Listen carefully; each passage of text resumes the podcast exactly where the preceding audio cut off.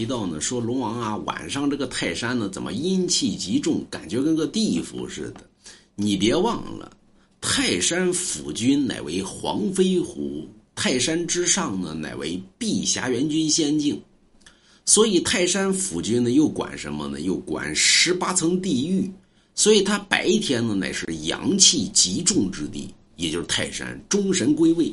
到了晚上之后呢，黄飞虎呢得上班啊，到哪上班呢？到十八层地狱里边去上班去。所以有的时候你在泰山呢，你会发现呢，这个到晚上的泰山咋阴气这么重呢？感觉跟地府似的。哎，黄飞虎上班了，他管十八层地狱呢，那阴气能不重吗？对吧？所以白天呢，泰山乃为五岳之首，阳气极重。再说有碧霞元君仙境，对吧？所以。这个传说之内说黄飞虎执掌十八层地狱，所以有这么一个传闻。有人说，那这我有的时候晚上也想去泰山咋整？买龙王家一幅字画啊，就可以了。